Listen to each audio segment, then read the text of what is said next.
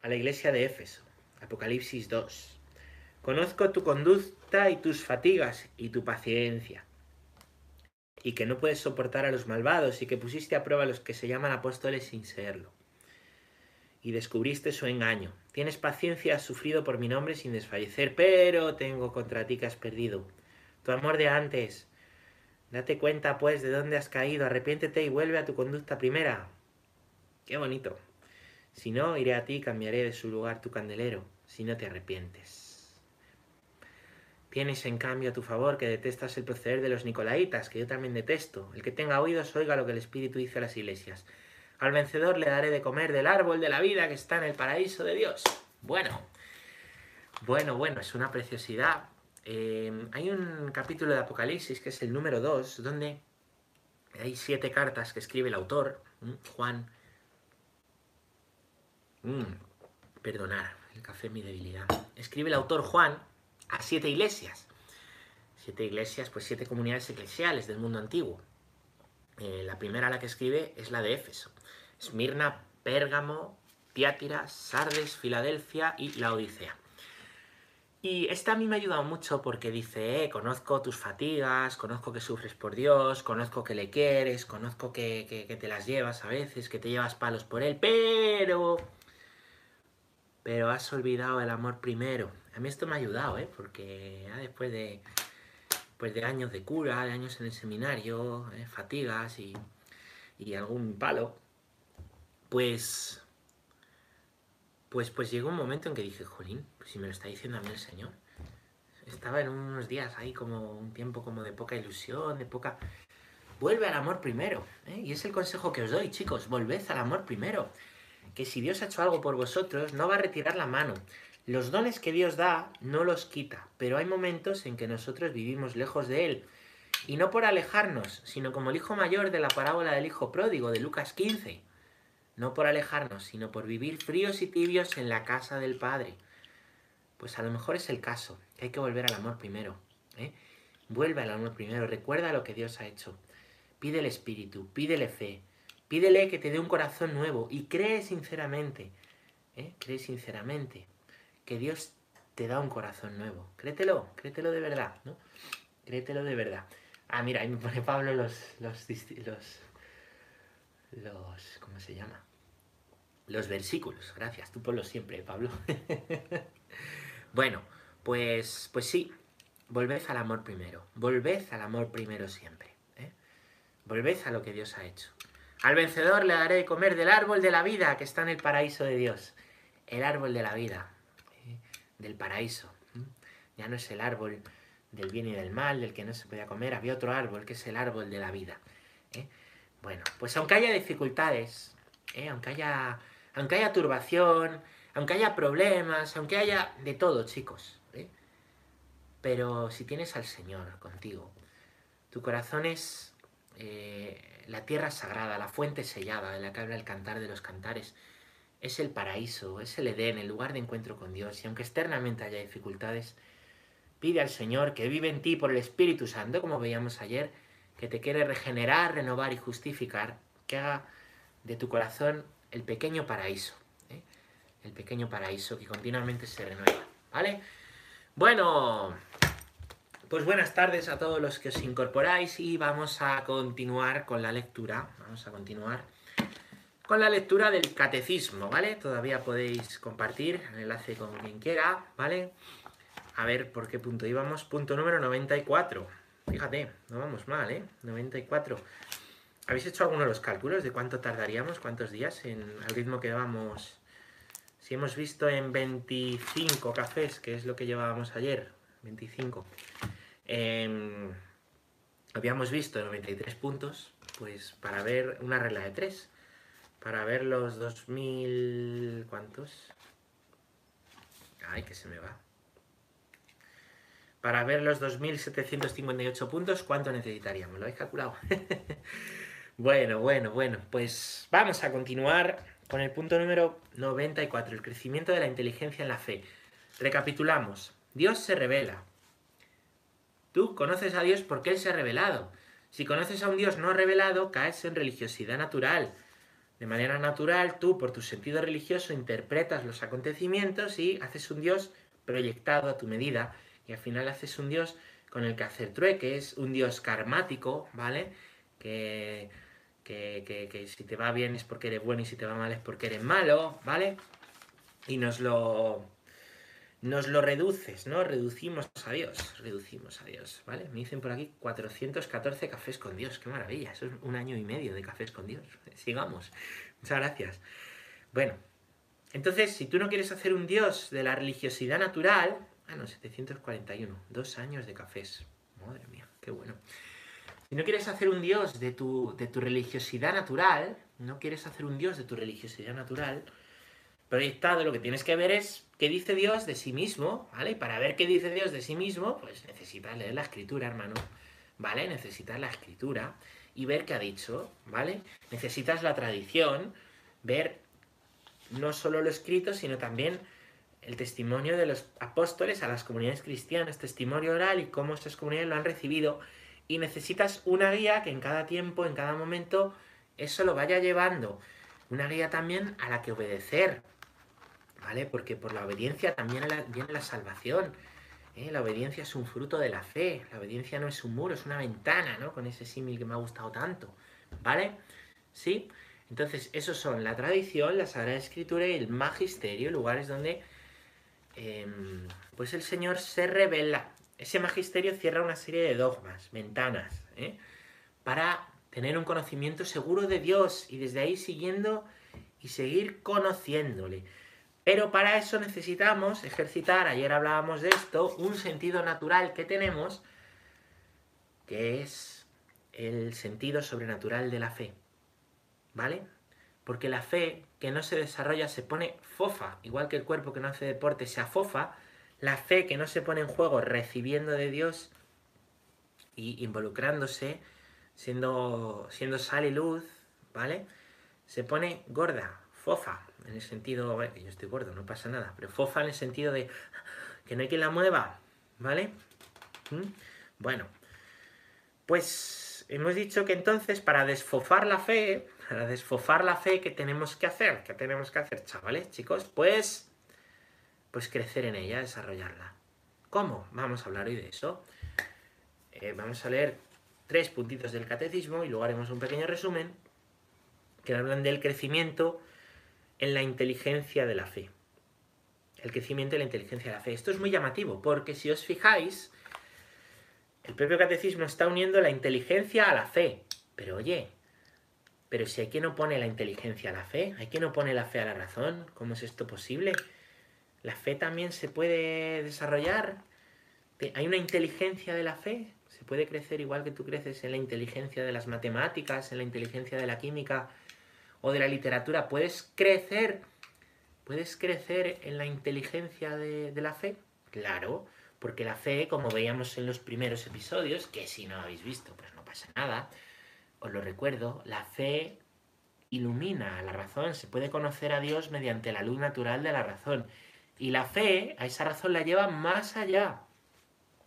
Porque a Dios se le conoce de una manera natural, razonando y pensando, a través de pues hay muchos argumentos. Vimos, por ejemplo, los de Santo Tomás, el de la causa y el efecto, el del ser contingente y el ser necesario, el... bueno, los argumentos aristotélicos del primer motor inmóvil. El caso, ¿eh? el caso es que eh, también está el argumento ontológico de San Anselmo, muy interesante, lo podéis buscar, ¿no? El caso es que la fe, eso que hemos razonado y que es razonable que no hace falta que no hace falta haber leído la Biblia para poder razonar eso, la fe lo lleva más allá. Y ya te enseña un Dios personal, misericordioso, al Dios que se ha revelado y que también hemos visto en episodios anteriores, y te lo recuerdo, haciendo una historia, haciendo una historia con un pueblo, Abraham, salvando eh, al pueblo elegido de la esclavitud, anunciando un Mesías por los profetas y encarnándose ese Mesías, Dios mismo, la palabra, en Jesucristo, en Jesús, ¿vale? Pues la fe da todo eso a la razón, ¿veis? Primero estuvimos hablando de si era razonable, después la historia de la salvación, que es la fe, queda elevada, van juntas. Y al mismo tiempo la razón ayuda a la fe, para que la fe no caiga en un fideísmo. para que la fe no caiga en una superstición, que es un peligro. Que tengamos una superstición, que nos hagamos supersticiosos. ¿eh? Supersticiosos. No. La superstición es propia de la religiosidad natural, que no conoce a un Dios revelado y se inventa un Dios. Y a ese Dios, pues, pues, pues le tiene no temor de Dios, que es sano, sino, sino miedos. A ese Dios le aplica categorías negativas, un montón de categorías que que no son de Dios y de atributos que no son de Dios, que son nuestros, se los aplicamos a Él, ¿vale? Así es un Dios más humano. No, si el Dios ya es bastante humano, ya se ha hecho hombre en todo. Se ha hecho hombre en todo lo que hay que ser hombre. Es que el pecado no es de Dios. Dios no creó el pecado. El pecado viene, pues porque para amar tenemos que ser libres y en esa libertad tú puedes pecar. ¿Vale? Pero uy, qué humano. A mí me gusta más que sea todo más humano. Y dar al el pecado, pues, pues somos humanos, ¿no, hombre? ¿no? Dios, dice San Pablo, ¿eh? se ha hecho. Eh, se hizo hombre en todo, menos en el pecado. O sea, en todo lo que hay que ser hombre. En todo lo que hay que ser hombre. ¿Pecamos los hombres? Todos no. Jesús no. María tampoco. ¿Vale? Pecar no es muy humano. Pecar no es el plan original humano. No, es que es muy humano he mentido, pero es humano, todos somos humanos. Que todos somos humanos es verdad. Que eso justifique que lo humano es mentir, no es verdad, porque no es el plan original de Dios. Y eso vale para cualquier cosa. Eso vale para cualquier cosa que nos pongan, ¿vale? Para eh, cualquier... Ahí está. Para cualquier cosita, ¿vale? Cualquier cosita. Vale para todo. ¿Vale? ¿Bien? ¿Se entiende? Bueno, pues pues no es humano. No es humano. Entonces, no podemos caer en un fideísmo de hacer un Dios humano. Cuando haces un Dios humano y dices que tienes humano en el sentido de que justifique tus pecados, que sea una proyección tuya de la religión natural, ¿vale? Cuando haces eso, ¿qué sucede? Cuando haces eso, ¿qué sucede? Pues que, que pierdes la razón, pierdes la razón y vuelves a la religiosidad natural, vuelves a crearte tu diosecillo. ¿vale? Bueno, pues cuidado con crearnos nuestros, nuestros diosecitos y nuestros diosecillos y con justificar el mal como si fuera en, un dios proyectado. ¿eh? Que Dios el mal no vino a no vino a darle la razón al mal, vino a perdonarlo, no vino a condenarnos, a machacarnos, vino a perdonarnos. Pero perdonarnos no es decir que lo malo está bien, no. Eso no lo hace Dios. Eso se llama buenismo. El buenismo es decir que lo malo está bien. Eso no es así. ¿Vale? Lo malo no está bien. Nada. ¿Vale? Entonces no llamemos al mal bien, ¿vale? Ni llamemos al bien mal. No nos equivoquemos con eso. ¿no? Hoy en nuestra cultura eh, está muy mezclado. Llamamos al mal bien y al bien mal. Mucho cuidado con eso, ¿no? Y muchas veces con argumentos emotivistas ¿vale? Argumentos emotivos, a cosas malas las justificamos como buenas. Y, eso no es, ¿vale? Eso no es, ¿no? No está justificado, no podemos llamar algo que es malo bueno, ¿vale? Esto vale pues, pues para, pues, con todo lo que va con la vida, la eutanasia, el aborto, ¿no? Claro que evidentemente no vamos a machacar a una persona, por favor, lo último que podemos hacer es a una madre que ha abortado machacarla, porque si ha abortado precisamente es porque su entorno nadie la ha apoyado probablemente, ¿no? Pero eh, tampoco podemos decir, eh, no pasa nada, esto está bien, ¿entendéis? ¿Qué hace Dios? Reconoce el daño, reconoce el mal y pone misericordia para cambiar el corazón. Hay que aprender de Jesús y de cómo Jesús trata, de cómo Jesús trata al débil, y de cómo Jesús trata al pobre y de cómo Jesús actúa contra el mal. Hay que leer mucho el Evangelio. Hay que rezar mucho. Hay que ser muy santos. Además Jesús dice, ¿no? también me lo dicen por aquí, cuando perdona, ¿no? Cuando perdona un pecado dice, ve y en adelante no peques más. No dice, Ay, no pasa nada, venga, tira. No, dice, yo soy misericordioso, te quiero con amor eterno, te quiero. Adelante, ánimo, no peques más. ¿Vale? No dice, bueno, si lo haces otra vez, pues nada, pecadillos, ¿no? Vale, bueno, eso es el cristianismo, eso es ser cristiano, chicos. Eso es ser cristiano. Bueno. Vaya lo que os cuento para introduciros, ¿no? El punto número 94. ¿Cómo te enrollas? Lo sé, lo sé. Punto número 94. Gracias a la asistencia del Espíritu Santo, la inteligencia, tanto de las realidades como de las palabras del depósito de la fe, puede crecer en la vida de la iglesia. Bueno, y aquí te pone tres supuestos, ¿vale? Entonces, gracias al Espíritu Santo que nos ilumina, hemos dicho, la fe ilumina la razón, ¿vale? La fe es lo revelado, ¿vale? Lo revelado ilumina la razón y Dios por medio de quien se revela, por medio del Espíritu Santo, hemos dicho, ¿vale? La palabra se hace carne, el Espíritu Santo descenderá sobre ti y le dice a María el ángel, el Espíritu Santo descenderá sobre ti, ¿vale? Hará sombra sobre ti, ¿vale? Se encarnará Jesús. Bueno, pues, pues fijaros, ¿eh? es el Espíritu Santo, la, tercera persona de Dios, la que ilumina, ¿eh? la que trae, la que trae a Dios, ¿vale? Pues el Espíritu Santo, gracias a su asistencia, ¿vale? Su asistencia, crece nuestra inteligencia en la fe. Es decir, lo que creemos, la semilla que tenemos se desarrolla. Mira, tengo una semilla. Qué bien, ¿quieres tener un árbol? No, me quedo con la semilla. Pero escucha, es que si tienes un árbol, es que si tienes un árbol puedes, puedes tener un tronco en el que apoyarte, puedes tener sombra, pueden venir pájaros, ¿eh? puedes tener fruta. ¿eh? No, me gusta la semilla. pues eso es lo que pasa con la fe. Oye, la fe está para desarrollarse. Tiene el bautismo, se te da un regalo. Y te quedas con ello. ¿Tienes fe? Sí, vamos, yo en la vida he rezado, en la vida he practicado, pero me bauticé. Creo en Dios a mi manera. Pues entonces tienes tu fe religiosa natural.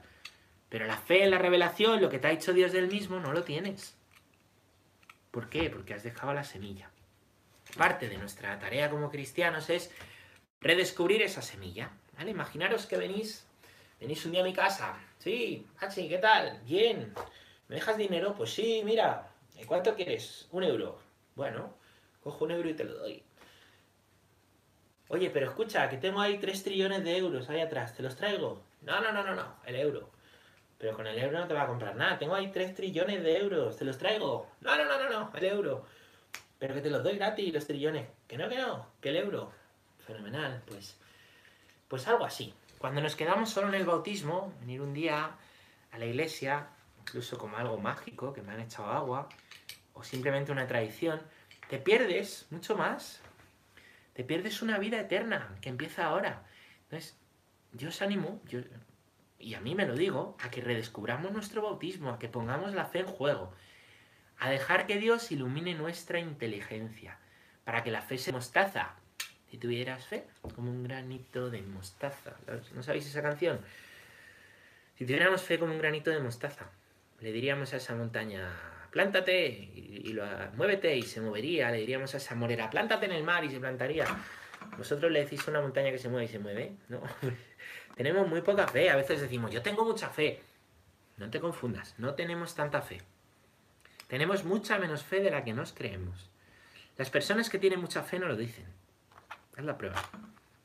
Cuando una persona tiene mucha fe, no lo dice. Cuando una persona va diciendo que tiene muchísima fe, no tiene tanta.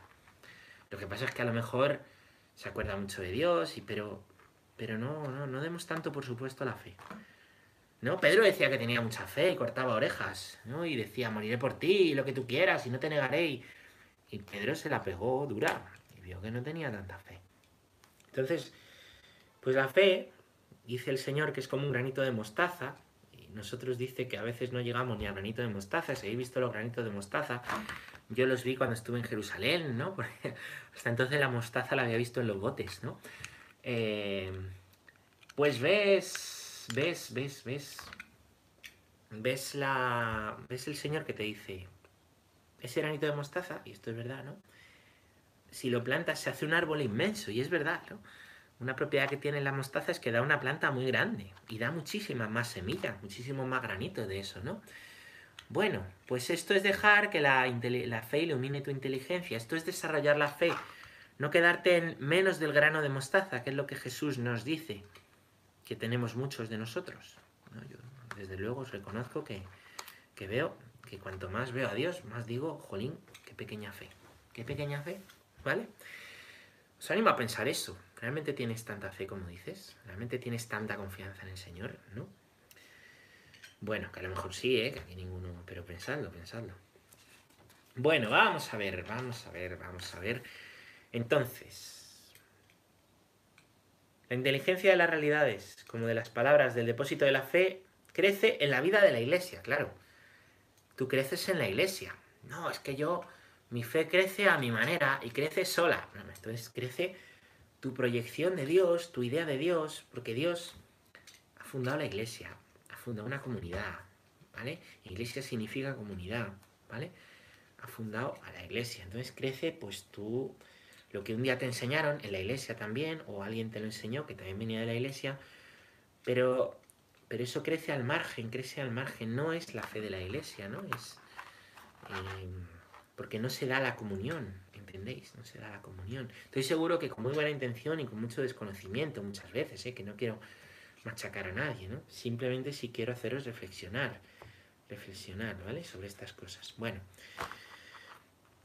tres lugares en los que crece la fe ¿eh? en la vida de la iglesia, ¿vale? Asistida por el Espíritu Santo, dice aquí. Primero, cuando los fieles las contemplan y estudian, repasándolas en su corazón. Es en particular la investigación teológica la que debe profundizar en el conocimiento de la verdad revelada. Muy bien. Es decir, hay unos señores que se llaman teólogos, que son los que estudian los dogmas, los que estudian la dogmática, los que estudian la palabra de Dios, que son los exegetas, los que estudian la catequesis, ¿eh? los que estudian la moral, la liturgia, ¿eh? los que hacen teología, ¿vale? Pues gracias a la razón, ¿vale? La, fe revelada más la razón va desarrollándose pues para hacerla cercana y para crecer. También tú cuando estudias, a lo mejor tú no haces teología porque no la escribes, yo tampoco, pero, pero tú cuando estudias algo, cuando profundizas, cuando lees, ¿vale? También tú eh, desarrollas tu fe, desarrollas la inteligencia de la fe, por eso hay que formarse. Por eso os preguntaba yo, oye, ¿qué libro estáis leyendo? Es muy bueno leer. A mí me gusta por eso recomendar libros y que me lo recomendéis. Es muy bueno. Es muy bueno. Iba a decir perder tiempo leyendo, gastar tiempo leyendo. Gastar tiempo leyendo. Yo una vez me puse a hacer una prueba, digo, a ver, porque los móviles te dicen cuánto tiempo estás con ellos. Y me asusté, cada semana miraba cuánto tiempo había dedicado al móvil. Y me asusté, digo, joder, si dedicase la mitad a leer, yo estoy intentando, digo, joder, me iría mejor. Pues tú piensas, a veces decimos, no tengo tiempo para leer, no tengo tiempo para... Bueno, a lo mejor no tienes tiempo, ¿eh? pero piensa, piensa, haz memoria, ¿cuánto tiempo empleas al día en cosas que a lo mejor no... O en, programas de tele que no valen para nada, o en cosas que, que, que insulsas, que no te alimentan. ¿Cuánto tiempo gastas en, en alimentarte, en cuidarte? Es que leer es cuidarte. Leer es cuidarte. ¿Vale? Entonces no es perder tiempo, es ganar tiempo. Ganar tiempo, ¿vale? Es gastar tiempo para algo bueno. Pues piensa en qué gastas tu tiempo. Esto es muy interesante, ¿vale? Bueno, segundo lugar donde la inteligencia de la fe crece. Segundo lugar. Segundo lugar. Nunca os lo digo aquí a los de Instagram. que soy menos. Cuando los fieles comprenden internamente los misterios que viven divina eloqua, eloquia, cum leyente crescum. Una famosa frase latina que, que no sé, sí. Sé lo que significa porque lo pone aquí. La comprensión de las palabras divinas crece con su reiterada lectura. Muy bien, entonces lee la palabra de Dios, lee cosas de Dios. Y así es como internamente vamos comprendiendo los misterios que se viven. Muchas veces ¿No te pasa alguna vez que dices, leche, si es verdad, he caído en la cuenta esto de Dios, es que nunca me lo habían dicho así? Seguro que sí, es probable que lo hayas oído muchas veces, pero, pero cosas que oímos muchas veces, llega un día en que caemos en la cuenta, llega un día en que esa es una palabra de Dios para mí, llega un día en que caigo en la cuenta de algo porque me ha pasado, llega un día en que no sé cómo, de repente, ay, qué descanso, de repente sí siento que, comprendo algo, siento que Dios me está hablando algo en mi vida. Claro, para eso hay que reiterar en la lectura, en la escucha de la palabra, ¿eh? En, en la formación en la fe, hay que reiterarlo. Es así como se comprende. ¿En qué momento comprendiste tú que, que, que alguien te quería? Pues a lo mejor llevó tiempo, pero la persona no te empezó a querer en ese momento, sino que signos y signos y manifestaciones hasta que un día te pasó algo, tu corazón estaba así, pan, y comprendiste dijiste, juez, si siempre me ha querido esta persona, ¿cómo no me he dado cuenta? ¿Cómo he sido tan desagradecido? Claro, pues esto pasa con Dios, hay cosas que comprendes que a lo mejor has escuchado, se te han dicho, a lo mejor, pero necesitas, ¿no? El hijo pródigo, pues lo comprendió. No te digo cuando marchó de casa, sino cuando volvió diciendo que tonto soy y el padre le dio un abrazo y ahí comprendió el amor del padre. ¿Qué pasa? ¿Que el padre nunca le había dado abrazos? Pues claro que le había dado abrazos, pero ahí lo comprendió. ¿Vale? Pues, pues Dios nos da abrazos siempre, pero pone en juego la fe, pone en juego la fe y comprenderás, comprenderás cada vez más. Bueno, y punto número tres, donde crece nuestra inteligencia en la fe, comprenderás no solo en lo afectivo, ¿eh? aquí estamos hablando de comprender en la inteligencia, ¿vale? En la inteligencia. Se trata de tener un corazón indiviso, estamos diciendo, el corazón que dice San Pablo, donde vaya unida la inteligencia, la voluntad, la memoria y el afecto, todo junto. Entonces, cuando Dios se nos ilumina en la inteligencia, comprendemos mejor el afecto. ¿eh? Y no nos dejamos llevar por los afectos, ni que los afectos nos gobiernen. Es más fácil poner por obra las cosas y nuestra voluntad se hace más fuerte. Pero claro, hay que dejarse iluminar la inteligencia, ¿vale? Bueno, tercer caso, cuando, los, cuando las proclaman, ¿eh? las verdades, los obispos que en la sucesión apostólica reciben el carisma de la verdad. ¿Vale? Bueno, el depósito de la fe se entiende mejor cada vez, pues, pues, pues también en las predicaciones de los pastores, de los obispos y del Papa, ¿vale? De los obispos y del Papa. Nos ayudan a entender y a comprender mejor las cosas, ¿vale? A comprender mejor las cosas. Yo te aconsejo que, no sé si el obispo de tu diócesis publica algún escrito, ¿eh?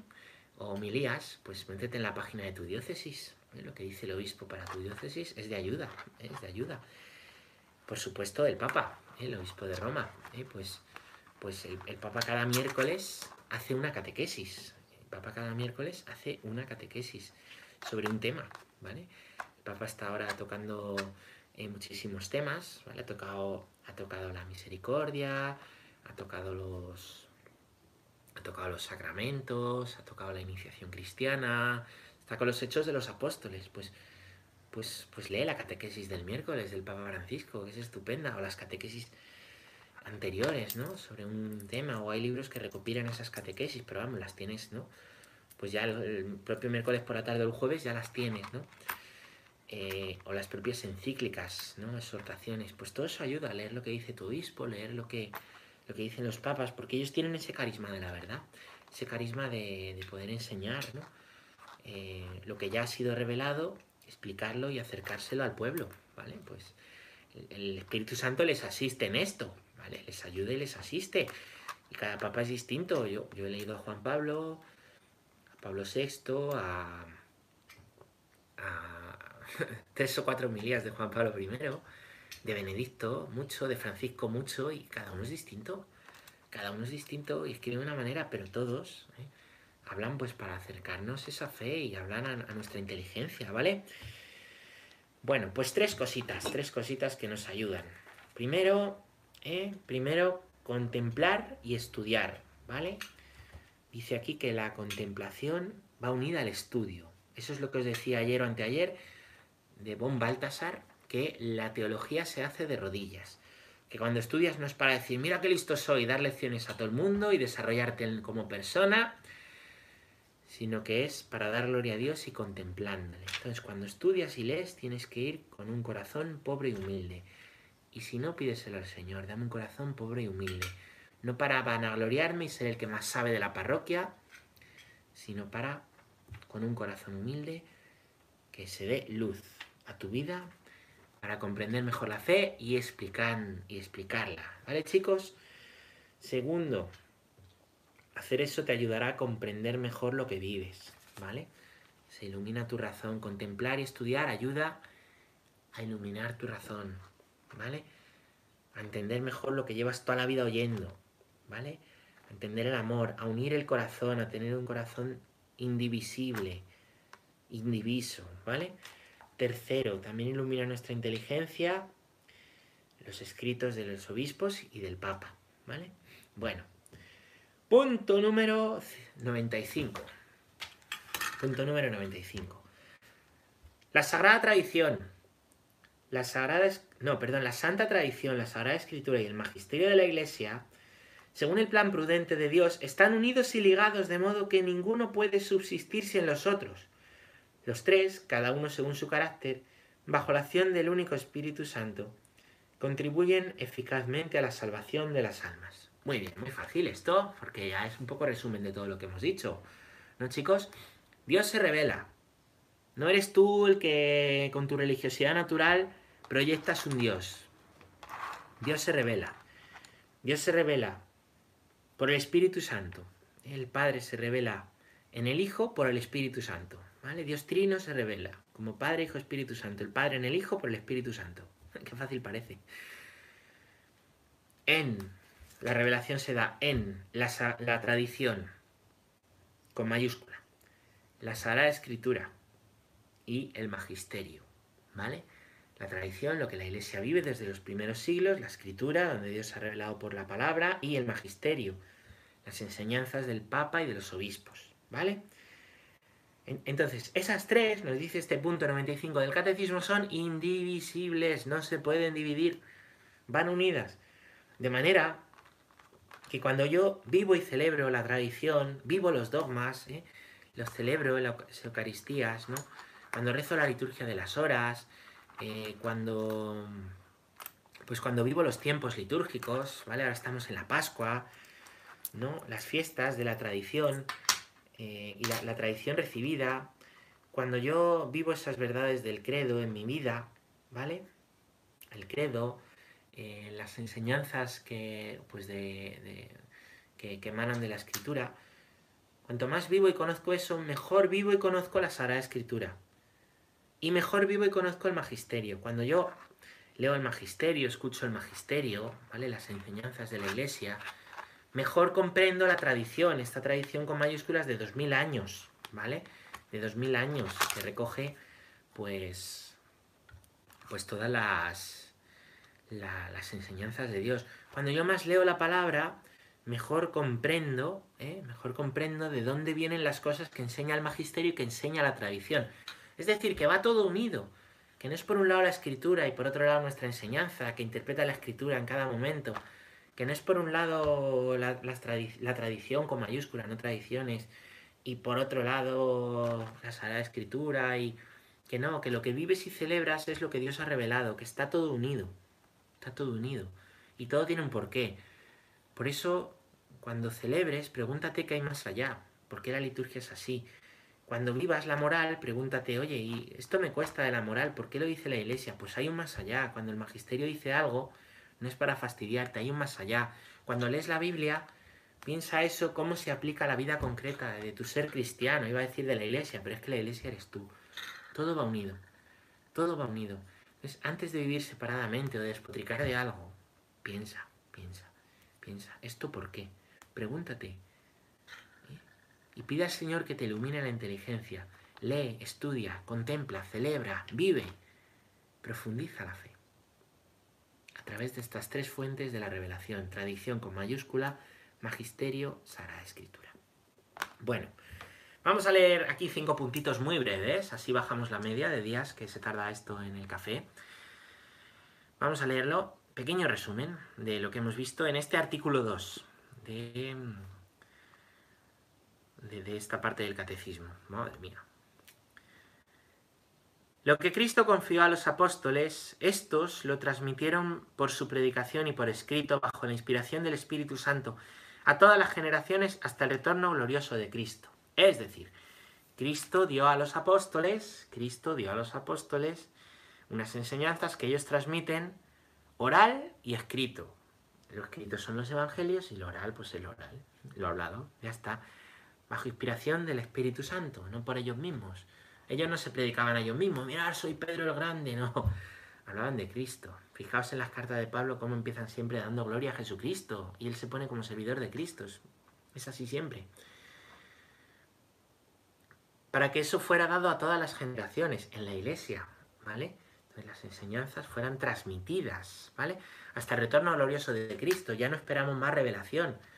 Estamos en el fin de los tiempos, no porque se vaya a acabar el mundo mañana, que podría ser, sino porque eh, ya no esperamos más revelación de Dios, ¿vale? Sino que esperamos ya, pues a Él. Punto 97. La santa tradición y la sagrada escritura constituyen un depósito sagrado de la palabra de Dios, en el cual, como un espejo, la iglesia peregrinante contempla a Dios fuente de todas sus riquezas. La iglesia peregrina, luego hay una iglesia purgante, que es la del purgatorio, y una iglesia celeste, que son los santos del cielo. La peregrina, que somos nosotros. Vemos a Dios como en un espejo, ¿vale? Gracias a lo que Él ha dicho de sí mismo en la Sagrada Escritura y vivido por la tradición. Punto 98. La Iglesia con su enseñanza, su vida, su culto, conserva y transmite a todas las generaciones lo que ella es, todo lo que cree. La iglesia existe, hemos dicho, para la salvación de los hombres, para la vida en este mundo de la fe, como comunidad, ¿vale? No para transmitir valores, no para ser una ONG, como dice mucho el Papa, la iglesia no es una ONG, mucho más. La ONG es algo humano, la iglesia está instituida por Dios, está, para que vivamos aquí la salvación, para hacer presente a Cristo en la Eucaristía y en los sacramentos, ¿vale? Em, entonces la iglesia con toda su vida enseña a cada generación lo que cree. ¿eh? Cada generación recibe las enseñanzas y las transmite. ¿eh? Y el magisterio de la iglesia lo custodia, ¿vale? Custodia esa enseñanza.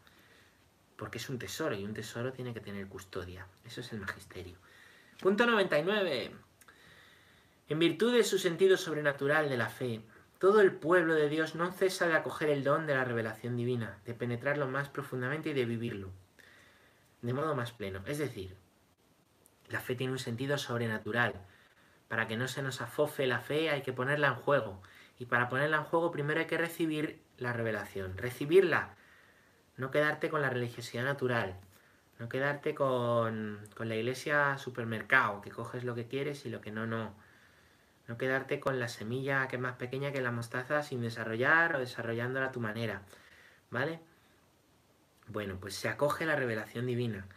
Se penetra más profundamente y se vive. Más profundamente se penetra, pues, eh, a través de la contemplación, del estudio y de la propia vida. En la liturgia, ¿no?